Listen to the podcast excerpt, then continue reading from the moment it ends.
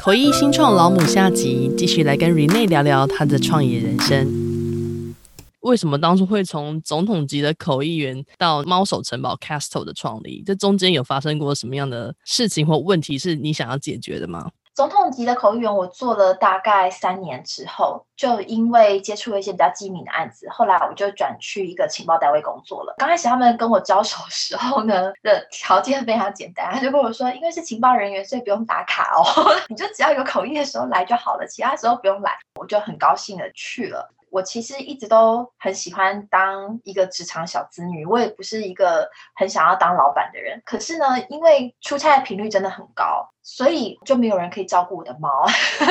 就开始在想，呃，要怎么办？我就是我比较不好相处，所以我的朋友也不愿意照顾我的猫，然后我就去问。我的兽医师就问他说：“哦，那我下次出差的时候，我可以把猫带过来嘛？”然后他就跟我讲说：“有朝一日等你当妈妈的时候，你要加班，你会把小孩放在小儿科诊所吗？”然后我就觉得说：“哇，这个比喻超赞的耶！”所以后来我就开了自己的猫旅馆。因为这个猫旅馆开了之后，有非常多媒体曝光，我不想要给我情报单位的老板造成困扰，所以我后来才把工作辞掉的。然后，所以第二个创业就是我开了我的翻译社，因为我是要给我的猫住的嘛，所以我觉得那个环。环境不能太差。那在我开猫旅馆之前呢，一般猫狗的住宿都是宠物店兼着做，然后等到要打烊之前，稍微去帮猫补点食物、补点水，然后清一下猫砂。就只是我不希望我去外面吃香喝辣的时候，然后我的猫就过这种生活。所以我的猫旅馆里面呢，每一个房间都是一平，然后是一整间的，它不是一个格子，它是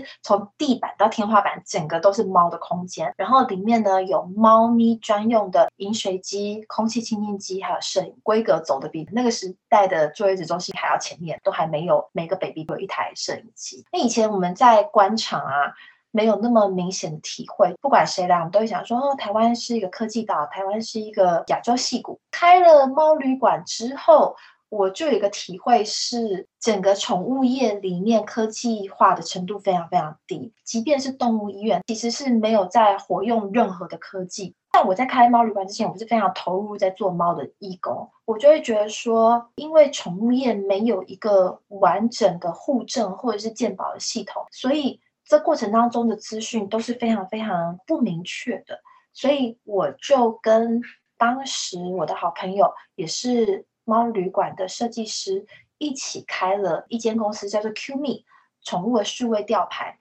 那它是用吊牌，它不是用晶片，因为晶片需要特殊仪器才能扫描。可是吊牌呢，是任何人用手机就可以扫描。然后在这个吊牌上面呢，会有宠物的资讯。那假设今天是一只走失的狗狗，比如说它在小巨蛋的外面好了，走失了，那你并不能够暂时的收容它，可是你可以扫一下，你可以让它的。四组知道说，OK，十二月二十二的下午五点零八分，它出现在南京敦化路口了。那我们很幸运，就是我觉得创业有时候是跟运气有关系。我们要做这件事情，然后在二零一三年的七月，台湾爆发了五十年来的第一起狂犬病。其实，在整个宠物圈，大家都蛮紧张的。然后，当然那时候的疾管局也赶快紧急调度了疫苗。可是呢，我印象很深刻的是，根据新闻，第一批采购疫苗就六十万只。不过，根据我们拿到每一年台湾狗饲料、狗罐头的这个消费数据去推估，台湾到底有多少的宠物犬，粗估最保守的结果就是一百八十万只。这是宠物犬，还不包括养在铁皮屋的外面。当看门狗的，或者是养在院子里面当看门狗的这种的，也就是说，除了吃狗饲料、狗罐头的，还有一些是跟人类一起吃便当的这种的。那我们刚好在这个时候让数位吊牌上市，对于家长来讲是心里面很轻松的事情，因为那个时候才在几个大城市宣导遛狗的时候要有狗绳而已。那那一阵子呢，如果你的狗因为暴冲脱离了你的掌控，你找不到，因此被暂时收容。那个情况下，这些传染病的几率是非常非常高的，所以我们的吊牌在那个时候就是提供了家长一个很重要的安全感。然后从 QME 到阿福管家哦，我觉得创业就很难啦，然后创科技业又更难，我们都没有经验，所以那时候就开始要去上课。不过那年代就是创业课程非常非常少，然后有一些创业家社团，那我就去里面想说跟大家交流一下。就我就发现呢，很多创业家他们都是理工。阿宅，就是第一，他们不擅长讲话，自己有没有讲错东西，讲漏东西，然后再来，他们讲话不吸引人，他们很不擅长跟媒体讲话，那当然也不擅长跟投资人讲话，所以经常就是一个人单打独斗。那我是没有科技背景的人去做科技创业，所以我很快就发现我在这些社团里面呢，我可以帮得上他们，然后再请他们用他们的才能来帮助我。比如说，如果他们要去找投资人见面的话，他们通常没有办法把他们这一项产品的愿景讲得非常清楚。可是这个是我很在行的事情。当然还有他们普遍缺乏简报的经验，还有谈判的经验，那这都是我已经在做十几年的事情，所以我就跟他们合作。那就在那时候，我就注意到了一个 app，它那个 app 本来叫做 Web of Cam，就是要把所有的相机都连在一个网上。那我就跟他讲说，哦，这只是你个人创业家的梦想，你觉得你有了这门技术，你可以把相机都连在你的网上，可是我并不想要把我的相机勾在你的网上啊。那时候我们俩的认知差距就出现在这里。然后呢，后来我就跟他讲说，要不然你给我一点时间好，你给我两个礼拜，然后我去想一想，如果是这个 app 在我手上的话，我会怎么样来发挥，我会怎么样来经营。我那时候就想到了 Chris Nolan 的版本的蝙蝠侠，蝙蝠侠他曾经回到他原本的家，那时候他还。很年轻，大概大学生的年纪，他就回到他原本家，就是韦恩豪宅。Alfred 把他打点得非常好，然后他就说：“那你这次要回来待多久呢？”Bruce Wayne 就说：“我的听证会一结束，我就要走了。”然后 Alfred 就露出非常失望的表情。Bruce Wayne 就当然也会有点舍不得，回头就问他说：“你为什么要在乎？”Alfred 就讲说：“我会在乎，是因为有一个很好的人要求我看照这辈子他最重视的东西。”那这句话是双关嘛？然后这句话呢，打通我任督二脉，我就觉得说，OK，其实这个 app 所有的用户都是超级英雄。你白天有白天的角色，晚上有晚上的角色。你晚上在家里，你可能是爸爸，你可能是丈夫，你可能是妈妈，你可能是妻子。你白天你不得不离开家，你要去工作。你离开家，其实也是因为你非常的在乎家，你想要让这个家有一个更好的未来。那你不在家的时候，谁可以帮你看家呢？那就是 Alfred。所以我就跟他讲说，如果是我来做的话，这个 app 我会重新改名，我会把它叫做 Alfred，而不是 Web of Cam。这个 app 它在提供的不是一个技术，而是安全感。我想象不出来世界上有任何一个人不需要安全感。今天即便是你自己的房子或你租来的房子，你都会需要一个安全感。那让你可以把旧手机放在家里，拿来看小孩、看小狗，或者是看门口、看小偷。所以我觉得这个 app 它要做就是全世界的一个 app，不能只在台湾的 App Store 上架，要就到美国去做。所以后来我的第四个创业就是在美国戏谷开了一间公司，然后我们就做 Offer，然后在戏谷跟投资人募资。募到钱之后，再继续开发这个 app，然后我就做做做做到二零一七年我怀孕，那时候就是压力太大，我一直滴血，我就觉得说钱还可以再赚，孩子没有了，我大概就没办法 再来，所以那时候我就离开 offer 了。你不是科技相关背景，然后进入了科技相关领域去做创业，可是我们就在思考说，会不会是因为？你最早的口译的训练一直在转译不同的语言文化嘛，是不是也会帮助你在跨领域的时候很容易有不同的思维，然后很容易去 catch 到？因为我做口译，所以我预知未来能力。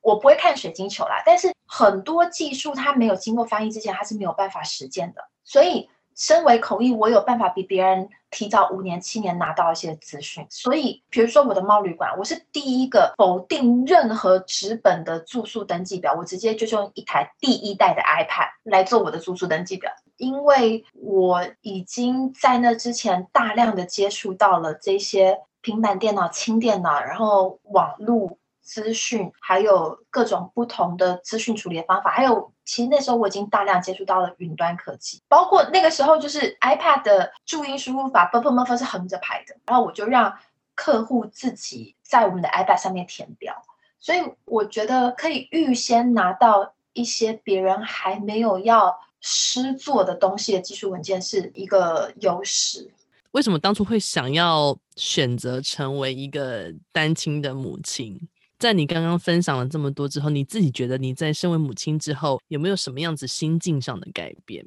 因为我嫁不出去啊，就 你太谦虚了吧你？呃，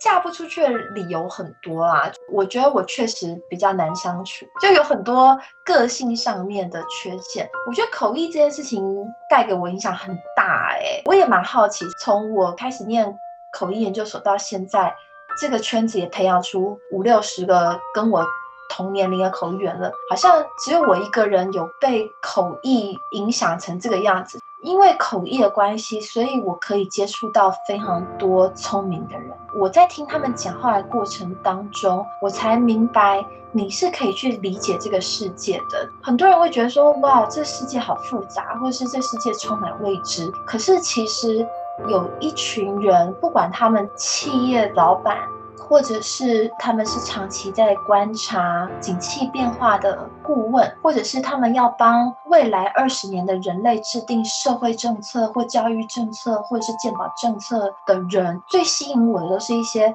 可以看到未来的人。其实是他们很认真的在观察历史，或者是说，像我后来自己对于行为学产生了非常强大的兴趣。那历史基本上就是记录了所有人类的行为和。决策，我觉得也因为我花非常非常多时间在理解这些人，甚至我花很多时间在成为他们的声音。因为做口译，我是第一人称。假设今天苏贞昌说我太太和我带着我的三个女儿，那我在讲英文的时候就会是 My wife and I took our three daughters。所以，即便我是一个女生，我并没有妻子，我并没有女儿，但是我讲这句话的时候，我是用第一人称。做口译之前，我在准备所会议资料的时候，我都觉得我其实在训练一种读心术，然后让自己完全的进入到这些人角色里面。所以，我觉得长期以来对我的影响就是说，第一，我对未来是非常非常乐观的。我觉得。未来大有可为，每一个人都可以把握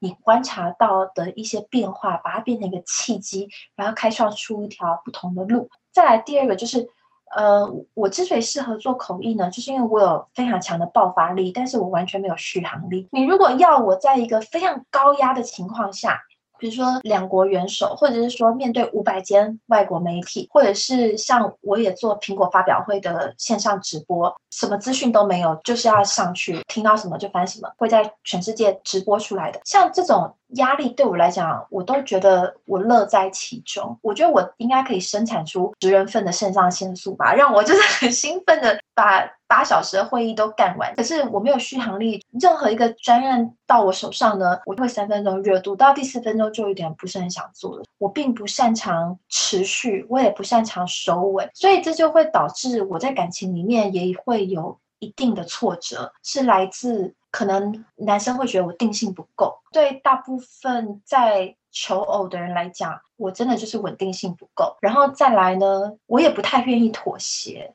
因为我觉得好玩的事情这么多，值得我投入生命的事情这么多，我不太能够为了某一个人就放弃这件事情，或者说搁置我很想做的事情。但很可惜，就是女生有身体上面的限制嘛。所以我自己单身成家那一年是三十六岁，而且我在这一个过程当中，我很清楚一个体会是人是会变的，而且人会一直变。所以我也很清楚知道说，你今天叫我。把这件事情搁置三五年，那三五年之后，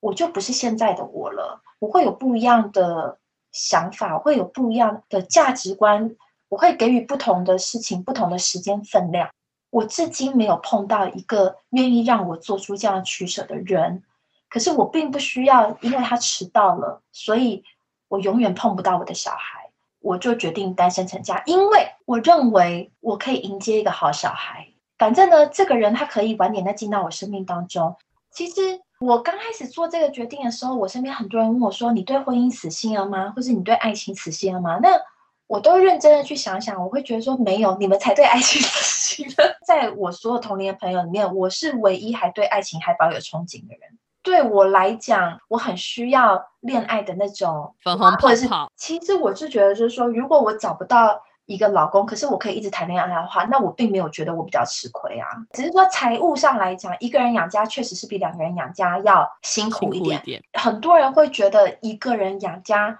比较辛苦，但是我觉得我看到更多人，他们两个人养家是双倍以上的辛苦。这个婚姻到了十年之后，他变成他也在负担男方的非常非常多的开销，或者是他在帮忙男方养他的爸爸妈妈，或者甚至是养他的兄弟姐妹，或者是在指引他们兄弟姐妹创业的时候的一些亏损。那至少对我来讲，我一个人我很清楚的知道我要养谁就好了。这个东西可能扯得有点远了，就我的意思是说，我们都知道科技是未来重要的产业，也应该要去拥抱它带来的便利才对。你也是同样身为母亲嘛，可是我们要怎么去权衡孩子接触电子类的产品，但是又不要让他沉迷在这里面，但是又想要让他了解这东西是不是有点难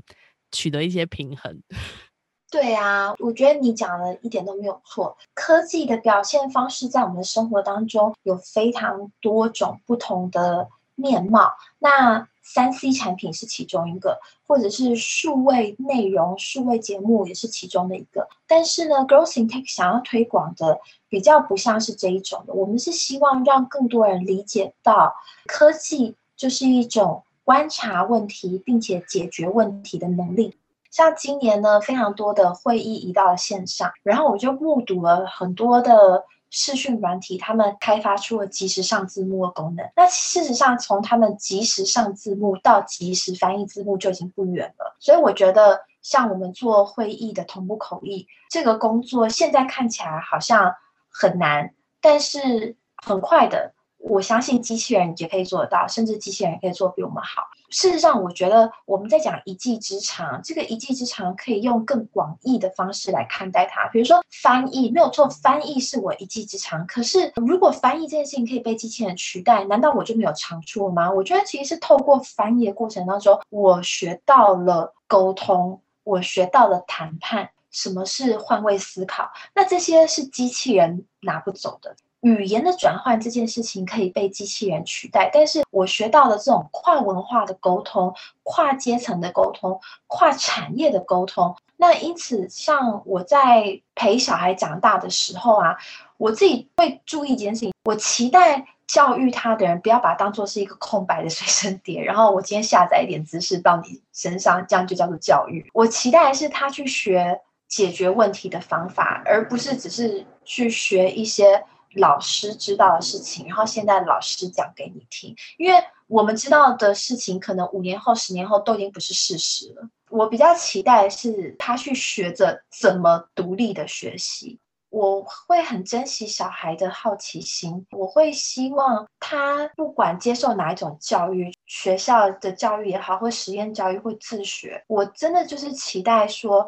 他的好奇心不要被学校扼杀了。假设他如果问我说，为什么天空会下雨，我不希望有一个人给他一个百分之百答案。我希望是说，如果你想知道的话，那我带你去天文馆，我们去看一看，或者是说我带你去看很多的影片，然后让你知道哦，我们现在看上去的天空，它其实是有分很多层的，在这些不同的云层里面会发生哪些事情？我们现在对地球做的这些事情会对环境有什么样子的影响？我期待是。他得到一个自己去观察问题，还有解决问题的能力，而不是就是小学自然课本四年级的第三课讲水的循环，然后就把它给结束了。像 Girls in Tech 每一年都会办高中生创业营，那我们也有到大学里面去开创业课程。那其实刚开始的时候呢，我们透过这个创业课程教他们怎么去。找到生活里面的问题，然后动手去解决。因为其实很多人是很习惯跟问题一起共存，就是说他看到这个问题，他也不觉得这是什么大不了的问题，那就接纳就好了，或者是习惯就好了。可是其实如果你训练自己的双眼，去观察出这些生活当中可以优化的地方，然后你实际上去改变它，那其实就会是商机。比如说我们去。中山女中教创业，请这些高中生去思考看看，他们生活当中碰到了哪些问题，是一直都没有人去解决的，大家就是很习惯去忍耐。他们隔了一个礼拜之后，提出很多很有趣的事情，比如说一个班级假设四十个人嘛，那一个年级二十个班，这样就八百人，然后一个学校三个年级，这样就两千四百个人。那两千四百个人下课时间都一样长，就是十到十五分钟。两千四百个人。怎么有可能在十到十五分钟之内都去福利社满足自己的需求，或是都去洗手间然后满足自己的需求呢？那大家就很习惯啊，就是说，哦，这也没什么嘛，反正去福利社就是要排队，那边排队就边聊天。有的人他没有觉得这是一个问题，他就很习惯增强自己的忍受力去忍耐。那可是这些问题难道没有办法解决吗？所以我们其实在鼓励学生去。发现这些问题，然后去想想看他们要如何解决这些问题，所以就会有人去发展说，OK，那我们或许有一个校园里面的订便当的系统，或者是我们有校园里面采购牛奶或者是采购点心的一个系统，或者是更长。在高中生里面，他们提出来联络部这件事情，或者是如何收集多元的入学资讯，因为现在入学资讯都非常的散乱在各地，每一间大学可能有自己的网页，或者是自己的入口，那或者是每一间辅导室有他们自己所整理出来的一些手册，可是这些东西都非常的散乱，然后也没有办法。交互参照，所以如果你同时间你想要申请三四间大学的话，那你又要非常的注意这三四间大学分别要你高一高二的时候累积什么样子的东西，那或者是到了高三那一年，这三四间大学分别收件是收到什么时候，然后哪时候会通知你有没有进到下一个阶段，那。就会有很多高中生觉得，既然这并不是大学或是教育部的责任要去统整这些资讯，可是这又是所有高中生都会需要的东西。那只要有一个人可以提出一个解决方案，他就可以造福非常非常多想要继续念大学的高中生。这就是一件值得做的事情。你刚刚这样讲，我就觉得他如果可以有个 App 的开发，像我们每一年都会办黑客松，黑客松呢，让大家在一个周末之内，你要去开发出一样解决方案的原型。它只要是原型就可以，它不需要是非常精美，然后立刻就可以放上 App Store 的东西。但是早些年，因为大家会觉得说做 App 好像是一个很棒的事情。我自己的观察是，从二零一五年到现在，很多的解决方案它的形式不一定要是一个 App，它如果是一个手机就能够方便浏览的一个适合手机的页面也可以，因为现在。光是页面也可以做很多事情，所以现在都要大家都在寻找更轻量的做法。有一年呢，我们接受了 Amazon 的赞助，然后来办黑客松。Amazon 很早就做了他们的智慧音箱嘛，让大家去思考 Alexa 这样子的工具可以。如何更有效地帮助有障碍族群，就是各式各样的障碍，包括身心障碍，包括精障，然后也包括就业障碍，比如说更生人啊，或者是比如说单亲妈妈啊，或者是被家暴的人啊。其实很多家暴的人他们是不敢有收入的，因为他们很担心被追踪或者是被勒索等等。那所以第一名的团队他们是做什么呢？如果大家有去过盲人按摩。大概就会有印象，就是说这个按摩的师傅身上都会挂着一个小小的数位的码表，然后呢，他们在你准备好之后，他们很习惯按哪几个键，然后就是倒数六十分钟，或者倒数三十分钟，看你的疗程是多长。你的疗程结束之前，这个码表就会滴滴滴滴滴滴滴滴，然后就提醒他们哦，这个疗程已经差不多了，他们要帮你做一些收尾的动作的暖身啊，或是干嘛，会提醒你要起床啦、等等的。那可是呢，因为他们的手经常有按摩油或是精油，所以这个码表的按键非常容易坏。然后再来呢，实际上因为这些码表并没有办法报时，所以如果他们的客人讲说，我按一按之后发现哪里特别酸，我想再加十五分钟或加三十分钟，那他们其实是没有办法在得到这个要求的当下，他就说好，加三十分钟加十五分钟，而是他还是得等这个码表快要归零的时候，他再用他熟悉的那个按键方式，再额外加三十分钟或十五分钟。那其实这不见得是一个在保健或者是按摩的过程当中最合适的做法。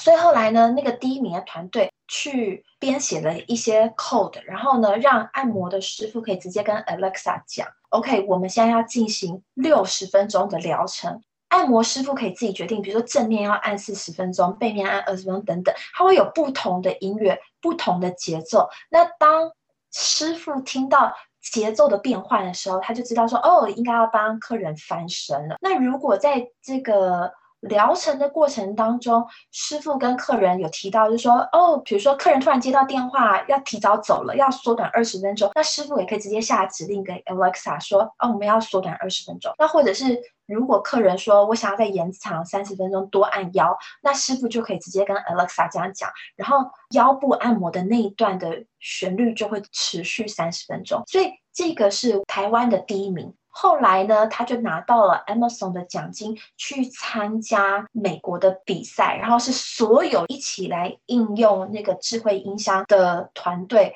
都一起进到这个类似复赛，所以这个应用程式后来是真的有做出来，你可以在 Amazon 的应用程式商店里面去下载的。如果大家对 Girls in Tech 有兴趣的话呢，我必须要先非常老实的说，就是 Girls in Tech 它是一个全球的组织，也就是我们主事者是美国人，那我们有大美国主义，所以呢，就是在 WHO 宣布 COVID-19 结束之前，Girls in Tech 都没有办法主办自己的实体活动。因为他们不相信台湾人可以主办实体活动，然后又不让大家染病，你知道吧？那我们也有线上的活动，如果大家有兴趣的话，就可以在 Facebook 上面关注 Girls in Tech Taiwan。我们也有制作英文的 Podcast，希望可以让更多的英文听众了解到台湾哪些地方做得非常好，值得成为后疫情时代全世界的楷模。所以，如果你身边有些朋友是住在国外的，或者是说他们以英语沟通为主的话，那非常感谢你愿意帮我们把这个 podcast 内容散播出去，就大家一起来做大外宣。然后我们很期待台湾在后疫情时代就变成全世界的瓦干达，科技最发达，然后文明最领先的一个社会。再来就是，如果你想要参加 Girls in Tech 协办的各项活动的话，包括我们有办的科技讲座，或者是我们办的职业相关能力养成的工作坊等等，这个都可以关注 Girls in Tech 台湾的粉丝专业。我们有活动有名额释出的时候，你就可以赶快来报名哦。谢谢你，今天非常的精彩。Girls in Tech 的会员都非常喜欢你们，真的吗？你们有讲到一个我们很多年来一直没有搞懂的事情，我不知道为什么。我觉得在台湾，基本上很多人都会觉得婚姻或者是小孩就是职业的终点。然后，即便我在 Girls in Tech 当会长，也看到了非常多才华洋溢，然后也有企图心的人。可是他们对自己的职业的规划，经常就是说：“我希望结婚之前可以怎样怎样的。”那我说：“那结了婚以后呢？即便是不辞职的人，他们会说：‘那要看先生。’”或许在国外，这种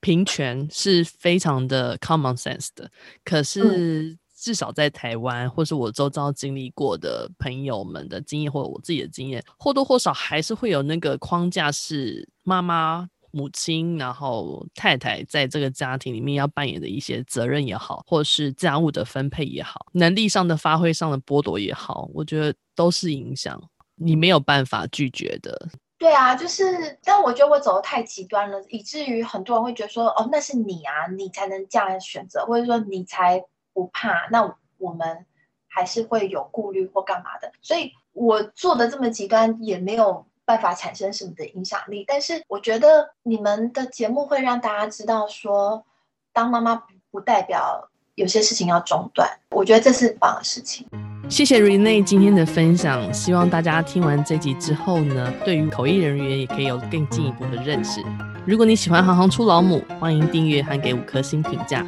留言给我们。有了留言评论，我们除了能够更直接的互动，也能帮助这节目被更多人看见。谢谢你们的支持，我是海伦，我们下次见。